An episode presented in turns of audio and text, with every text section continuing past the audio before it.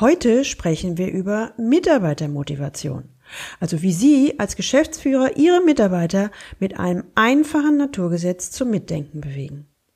Wie bewege ich eigentlich meine Mitarbeiter zum Mitdenken? Und ehrlich gesagt, ich muss denen alle Lösungen vorkauen. Und wie bekomme ich das denn hin, dass die von alleine auf Lösungen kommen?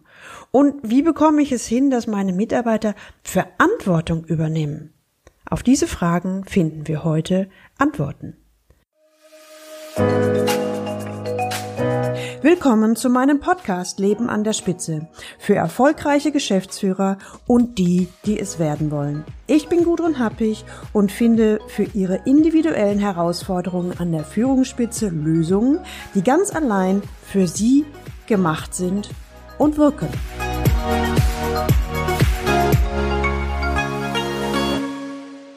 Meine Mitarbeiter denken einfach nicht mit, schimpft Bernd B., der engagierte Geschäftsführer. Also ehrlich, als Geschäftsführer habe ich nun weiß Gott Wichtigeres zu tun. Aber aktuell muss ich meinen Mitarbeitern alles vorkauen und Lösungen vorgeben. Ey, das sind hochbezahlte und richtig gute Leute, die ich da eingestellt habe. Die können wahnsinnig gut Probleme analysieren. Aber Lösungen entwickeln von alleine. Fehlanzeige. Bernd B. ist frustriert. Der schlanke 45-jährige promovierte Ingenieur leitet ein Unternehmen mit gut 1000 Mitarbeitern. Sein Anspruch? Er holt sich immer nur die Besten von der Uni. Bernd B. ist schnell im Kopf. Er kann sehr gut analysieren und ihm fällt es leicht, Lösungen zu entwickeln. Meistens funktionieren seine Lösungen auch. Doch als Geschäftsführer muss er sich ja irgendwie auch um andere Dinge kümmern. Sein Fazit ist, obwohl ich so gute Leute habe, bekommen die das mit dem Mitdenken nicht hin. Letztendlich mache ich dann, muss ich dann doch alle Lösungen wieder alleine vorkauen. Das kostet mich unendlich viel Zeit und das kann und das will ich mir auf Dauer nicht leisten. Diese hochbezahlten Leute müssen das hinbekommen, sonst schmeiße ich sie alle raus, sagt er frustriert und engagiert. Ich habe schon so viel ausprobiert. Ich habe denen viel Zeit gelassen, dass sie sich die Probleme genauer angucken können. Sie sollten Vorschläge machen. Ich habe das Prinzip der offenen Tür praktiziert, aber ganz ehrlich, da kam keiner mit Vorschlägen. Dann habe ich sie alle zusammengenommen und ich habe dann Fragen gestellt, aber es antwortete irgendwie keiner. Also ich bin da echt mit meinem Latein am Ende und meine Frage ist jetzt, wie schaffe ich es, dass meine Mitarbeiter mitdenken und selbstständig Lösungen entwickeln? Haben Sie eine Idee, Frau Happig? Ich kann Bernd B. verstehen. Wer schnell im Kopf ist, hochanalytisch und auch sehr lösungsorientiert, ist meistens ungeduldig. Und wenn ich unter Zeitdruck stehe, dann will ich natürlich schnell, dass auf der anderen Seite was passiert. Aber bevor ich anfange, ihm irgendwelche Ideen mit auf den Weg zu geben, stelle ich ihm als allererstes die Frage. Bernd B., Machen Sie doch mal konkret, sagen Sie mir mal eine ganz konkrete Situation. Wie läuft sowas im Detail bei Ihnen ab? Also so eine ganz typische Situation, wo Sie zu dem äh, Ergebnis kommen, dass Ihre Mitarbeiter nicht mitdenken. Er überlegt einen Moment und dann legt er los. Also, nehmen wir mal an, da ist eine Situation, da ist was schiefgegangen. Ähm, und also wir haben ein Problem. Und mittlerweile mache ich so, dass ich die dann alle zusammenhole, also entweder live oder wir machen das auch in einem äh, virtuellen Meeting und dann frage ich die Leute immer, so, was sind eure Vorschläge, äh, was ist daran schiefgegangen? Und am Anfang sagen die Leute auch noch was, ähm, also überwiegend sagen sie Probleme und manche sagen aber auch Lösungen. Und was passiert dann, frage ich ihn. Na, wenn ich ehrlich bin, ich habe an jeder Lösung habe ich irgendwas auszusetzen. Das ist mir zu, zu detailliert, nicht praktikabel genug und naja, letztendlich, äh, da kommt mir auch meine Ungeduld irgendwie in die Quere. Ich gebe dann die Lösung, die ich im Kopf habe, die gebe ich dann vor. Ich drücke dann noch auf die Tube und sage den Leuten auch, bitte setzt das jetzt um und zwar möglichst schnell in der nächsten Woche oder zwei. Und wie reagieren die Mitarbeiter, frage ich ihn. Naja, je länger ich so eine, so eine, so ein Verfahren oder so einen Prozess laufen habe, die Mitarbeiter schweigen immer häufiger. Sie sagen nichts mehr, warten scheinbar auf meine Lösung und setzen dann genau das um, was ich gesagt habe. Ich frage Bernd B., Okay, die Leute setzen also die Lösung um, die sie ihnen vorgeben. Was nervt sie denn daran? Etwas irritiert schaut er mich an. Na ja, die sollen ja nicht meine Lösungen umsetzen, sondern das sind hochbezahlte Leute. Die sollen eigene Lösungen entwickeln, sollen die mir vorschlagen und äh, sollen die dann auch umsetzen. Also ich möchte mich echt um was anderes kümmern und nicht um Mitarbeiter, denen ich immer so auf die äh, Sprünge helfen muss. Also Bernd B. Eigentlich geht es doch darum, dass Sie gute Ideen und Lösungen haben aber nicht selber möchten, dass diese Lösungen genannt werden, sondern dass ihr mit, dass ihre Mitarbeiter von alleine auf Lösungen kommen, die mindestens so gut sind wie die, die sie vorher überlegt haben. Ist das richtig so? Ja, sagt er. Natürlich. Genau so ist es. Ich selber überlege einen Moment, wie ich jetzt den nächsten Satz oder den nächsten Schritt mit Bernd B. Äh, einleite. Denn es wird deutlich, die Geschwindigkeit und die Schnelligkeit und dieses hochanalytische Denkvermögen von Bernd könnte ihm, so wie es auf der einen Seite ein Vorteil ist, könnte ihn in manchen Situationen auf die Füße fallen. Also fange ich ganz langsam und piano an. Herr Bernd B., Sie als Ingenieur kennen bestimmt den ersten Hauptsatz der Thermodynamik, oder? Ja, natürlich kenne ich den. Das ist doch das, die Summe der Energie in einem System bleibt gleich. Richtig? Den meinen Sie. Wurde, ja genau, den meine ich. Und das ist jetzt einfach mal eine Hypothese. Wenn das stimmt, die Summe der Energie in einem System bleibt gleich, dann kann man das vielleicht auch übertragen auf die Summe der Verantwortung in einem System bleibt gleich oder die Summe der Lösung in einem System bleibt gleich. Also wir können es auf verschiedene Varianten dieses grundsätzliche Naturgesetz über, übertragen. Gehen Sie im Moment mit diesem Gedankengang noch mit? Antwort und sagt, ja, klingt erstmal logisch. Nur mal angenommen, dass dieses Grundgesetz oder dieses Naturgesetz stimmt, dann würde ja bedeuten, die Summe der Lösungen in einem System bleibt gleich. Nehmen wir mal an, 100 Prozent. Richtig? Ja klar, richtig. Okay, Bernd B. Jetzt haben Sie mir beschrieben, dass Sie überwiegend aktiv sind und die Lösungen äh, formulieren. Was würden Sie denn sagen, wie viel Lösungen in Prozent überbringen Sie in dieser Situation ein? Überlegt einen Moment und sagt dann, naja, wenn ich ehrlich bin, ich komme mit Sicherheit an 80 Prozent Lösung. Okay, Bernd B.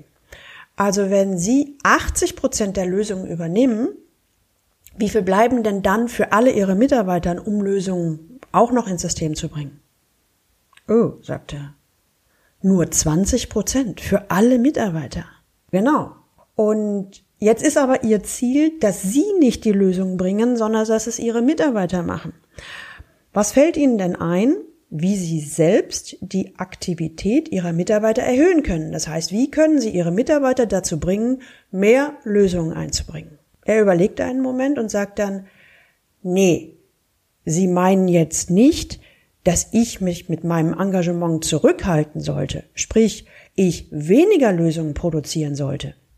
Ich muss grinsen, weil das hört sich jetzt wirklich abstrus an, aber ich äh, antworte, doch, genau so ist es. Wenn dieses Grundgesetz stimmt, dass die Summe aller Lösungen in einem System gleich bleibt, sprich 100 Prozent, und Sie bislang 80 Prozent übernommen haben, bleiben nur 20 Prozent für alle Mitarbeiter.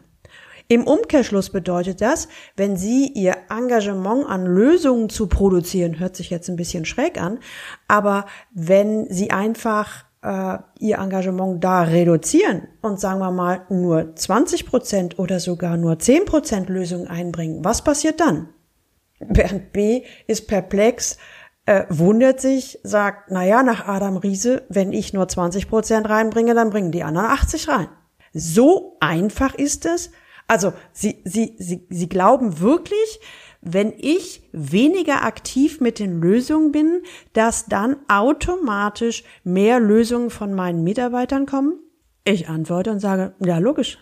Wenn dieses Naturgesetz stimmt, die Summe aller Lösungen ergibt 100 Prozent und Sie nur 20 bringen, dann werden automatisch die anderen Mitarbeiter in, in ihrem System, sagt man dann, also die, die beteiligt sind, werden automatisch aktiv.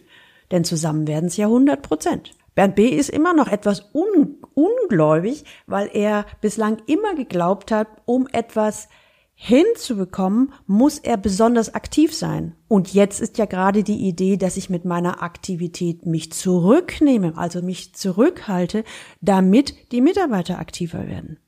Aber irgendwie findet er den Gedanken auch spannend. Er überlegt einen Moment und sagt dann, ja, Frau Happig, Sie wissen ja, dass ich so schnell bin.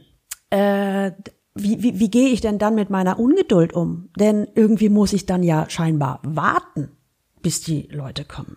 Bernd B. hat genau verstanden, was ich ihm mitteilen möchte. Das heißt, er nimmt sich zurück, damit die anderen aktiv werden. Das heißt im Klartext, ja, Sie haben recht, sage ich zu Bernd B. Wie gehen Sie jetzt mit Ihrer Ungeduld um? Am besten ist, Sie beißen sich auf die Finger oder auf die Zähne und sind wirklich, Sie, Sie sagen, was habt ihr für Ideen, was habt ihr für Vorschläge und Sie halten in dem Moment dann wirklich den Mund und halten sich zurück fragen auch nicht weiter nach, sondern sagen einfach, was sind eure Ideen? Was fällt euch ein, wie wir dieses Thema jetzt lösen könnten? Und halten dann den Mund. Ich weiß, Bernd B., das ist für Sie eine der schwierigsten Aufgaben. Aber wäre es denn spannend, dieses, äh, dieses Experiment einmal auszuprobieren? Bernd B. ist begeistert und sagt, ja, logisch, also ausprobieren auf jeden Fall. Okay, ähm, was passiert denn, oder passiert es überhaupt, wenn Leute nicht aktiv werden? Ich empfehle Bernd B. doch einfach mal auszuprobieren, ähm, diese eine Erfahrung zu machen und dass wir im nächsten Termin schauen, welche Ergebnisse er erzielt hat, ob was passiert ist, ob das gewünschte Ergebnis erreicht ist. Vier Wochen später treffen wir uns zu einem weiteren Termin. Bernd B., der Geschäftsführer von 1000 Mitarbeitern, ist total überrascht und stolz, wie viele tolle und kreative Lösungen von seinen Leuten gekommen sind und dieses Engagement.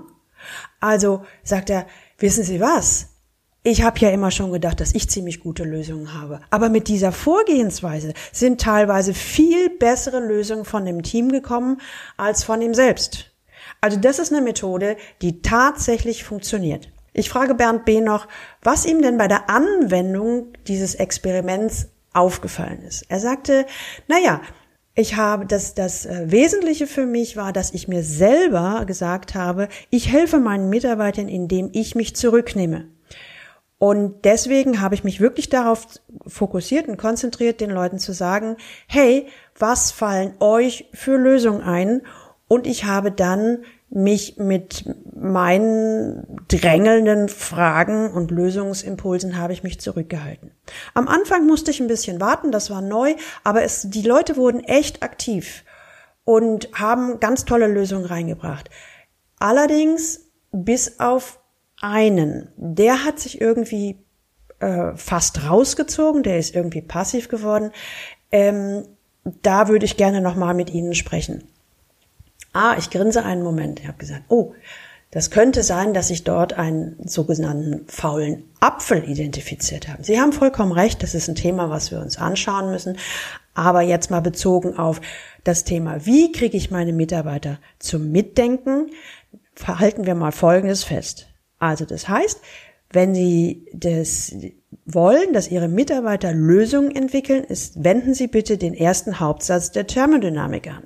Das heißt, die Summe der Lösungen in einem System ist gleich. Reduzieren Sie Ihren Lösungsanteil auf 10, maximal 20 Prozent.